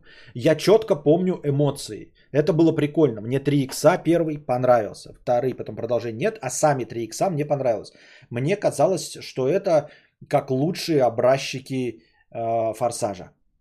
Вот, я помню свои эмоции от э, Борна. Борн вообще мой, одна из моих любимых франшиз. Если бы кто-нибудь решил устроить э, за 500 долларов ретроспективу Борна, мы бы посмотрели все Борн. Идентификацию Борна, превосходство Борна, э, ультиматум Борна, наследие Борна. Наследие Борна без Мэтта Дэймона, но все равно. Весь Борн охуительный. Я его обожал всегда. Сейчас что-то подзабыл, надо пересмотреть всего Борна. Так. Он там на BMW 34 ездит и не включает поворотники. Джеймс Бонд это Шон Коннери. Нет. Джеймс Бонд это Дэниел Крейг. А потом Пирс Броснан. А потом Тимоти Далтон. А потом Роджер Мур. А потом Шон Коннери. Я шучу, конечно. Из Пирса Бросна напомню лишь одну сцену с пленом, где у него борода отросла.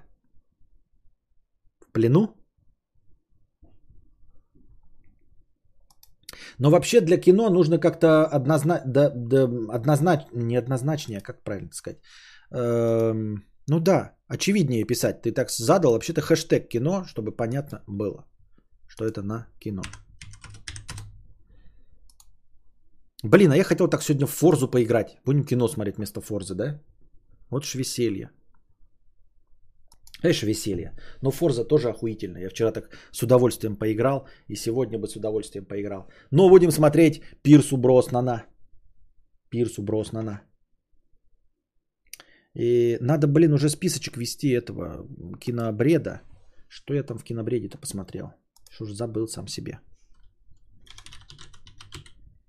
А, Дюна.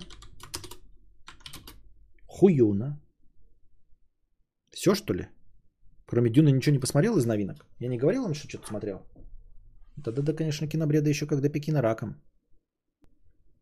Эх, Форза вообще топ. Форза вообще топ, блядь. Но ну, мы будем кино смотреть. Пам-пам-пам-парам-пам-пам.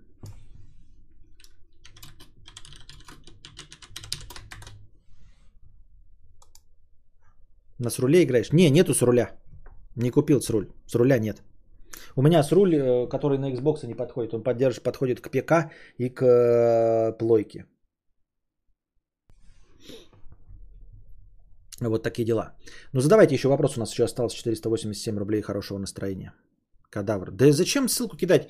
Пускай подписываются в телегу. Не надо сюда ссылок кидать. Нет никакой проблемы. Ну не увидели, не увидели. Подписывайтесь на телегу, ребята. Ссылка на телегу внизу в описании есть. Костя, а смотрел черную дыру Гусары молчать с Вином Дизелем? Да, отличный фильм. Ну как отличный? Сейчас, конечно, он будет подустаревший, но вообще фильм прикольный, да. Это же э, первое появление Ридика. Вот. Мне и сам Хроники Ридика дико понравился. Не понимаю, почему он э, провалил. То есть он тоже культовый фильм. Очень большое количество фанатов у этого фильма. И все ждали продолжения. Но ну, ну, он хороший, добротная дизелевская фантастика. Дешевый артхаус «Черная дыра» И уже полномасштабная, многомиллионная фантастика хроники Ридика про того же самого героя. Ридик заебись, по него даже игра есть, но у меня тогда компьютера не было, я не играл. А сейчас она безбожно устарела. Но я очень сожалею о том, что Ридика так и не сняли продолжение. И, и не думают, и ничего по этому поводу не делают. Хроники Ридика тоже охуительные. Дело храбрых на кинобреде будет, как тебе фильм? Хороший фильм. Дело храбрых.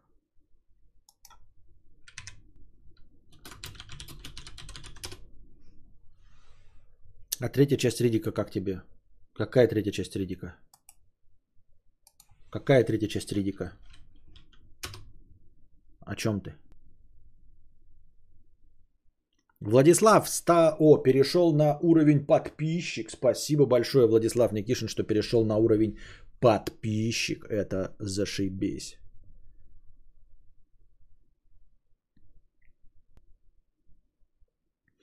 Костя, а как ты выкладывал первые видео в YouTube? На канал, на котором ноль подписчиков или как? Да, на канал, на котором ноль подписчиков.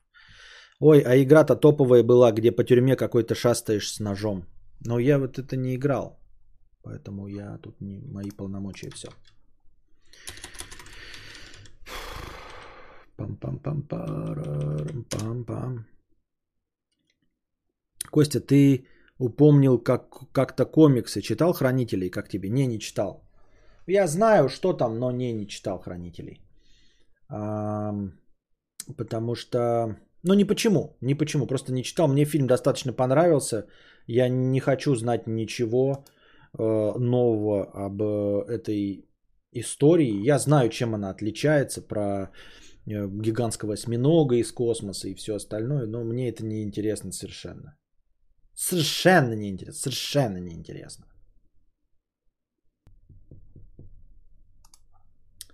Пам-пам-пам-парам-пам-пам.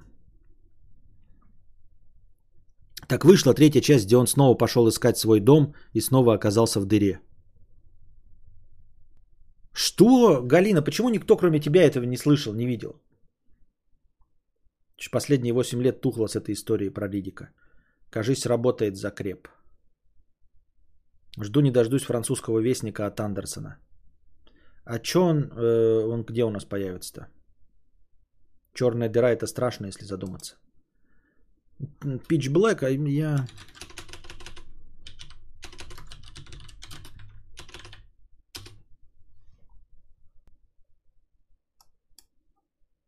Какой Ридик 3? 3. Ридик фильм. Подождите. А, Подождите. 2013 года. Но я же его видел. Я же его видел. Пять лет спустя, после событий, происшедших в хрониках Ридика, чувствуется, что он дальше не сможет оставаться во главе некромангеров. Сваку, что покинет трон и отправит свою родную планету Фурию. По так, а, Что-то вообще не помню его. А что с ним, с оценками у него? Что с оценками у него? О, а следующий фильм, оказывается, пока еще держится 2024 год. 24 24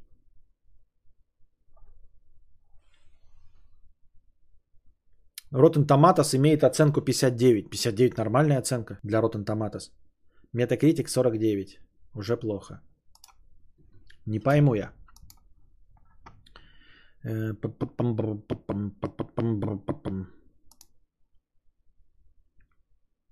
Почему я его совершенно не помню-то? 6,6, 6,4. Да и ну и хуй с ним.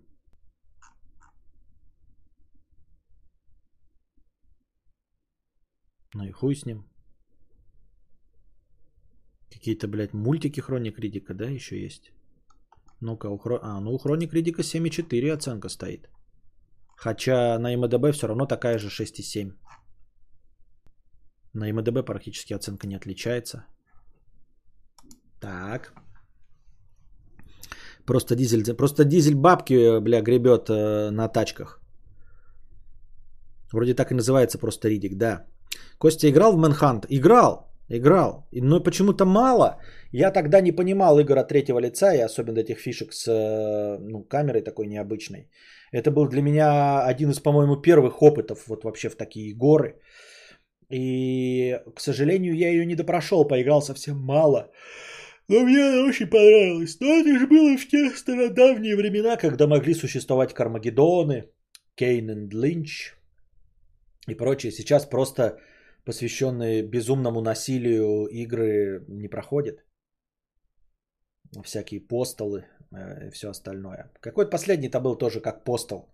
Игра, которую в итоге из Стима убрали и которую на Твиче нельзя стримить. Как она называлась? Там какой-то металюга ходит. Длиннопотлатый в плаще.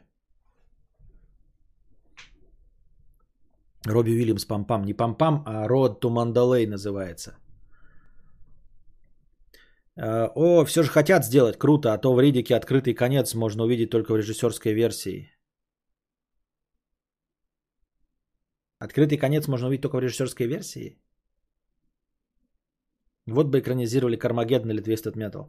Так главное, что нет, нет никакой проблемы делать Кармагеддон, но это же будет э, популяризация. Вот теперь же террористы э, въезжают на автомобилях в толпу, и теперь Кармагеддон уже просто так не сделаешь даже следующую часть игры. Twisted Metal говорили, что хотели сделать. По-моему, кто-то анонсировал Twisted Metal следующую часть. Игра Каратель, моя любимая игра, играл в нее в детстве очень много. Я Кармагеддон 2 просто обожал Карпокалипс Now. У меня была лицензионная версия. Ну как лицензионная? Там была музыка. Просто все остальные игры ты играл без музыки. Я только, знаете, прошел там Quake лет через 4 мне достался диск, в котором была музыка. Сам Quake же занимает 20 метров, а сам по себе диск это музыкальный диск. Ну Quake же нихуя не весит первый. Вот. И также с Кармагеддоном. Вы можете игровой диск вставить в музыкальный центр, Кармагеддон Карпокалипс, и он будет как музыкальный, там, потому что игра занимает ничего. И также с Квейком э, музыкальный диск, а игра занимает ничего. И вот я потом Quake открыл для себя металлический саундтрек. А в Кармагеддоне сразу был вот этот Iron Maiden там и все остальное. Falling down, falling down, falling down. У кого открытый конец? У меня открытый конец? Нет же, вы что? Испугал меня, блин, я думал. Я думал, я сижу с открытым концом. Открытый конец можно увидеть в других фильмах любой версии, да. Хейтред, да, запрещенная игра это Хейтред, точно. Блять, напишешь Хейдес, вспомнишь, думаешь Хадес, думаешь, что там не так, это Хейтред. Привет, не по теме. Как тебе идея сделать лекцию про Дэна Ша... Бена Шапина? Что, кто такой Бен Шапина? Если ты имеешь в виду Бен Шапира, это такой молодой чувак, который э, спорит с фемками, то про него я не буду делать, он воинствующий слишком, агрессивный, что про него делать, он сам по себе живет, но это как-то значимость не определена этой личности. Все, пошли кино смотреть. Надеюсь, вам понравился сегодняшний стрим. Понравился информационный блок. Жахайте лайк, жахайте подписаться, жахайте э, колокольчики, пишите ваши комментарии, чтобы э, YouTube продвигал мои стримы, чтобы приходило больше зрителей, а значит было бы больше донатов и дольше шел сам стрим, а это значит, что вы бы наслаждались еще более длинным контентом. А пока э, немножечко ожидайте, смотрите за оповещениями телеге. Становитесь спонсорами. Приходите завтра с донатами. Донатьте в межподкасте. Вам всего доброго, хорошего настроения и здоровья.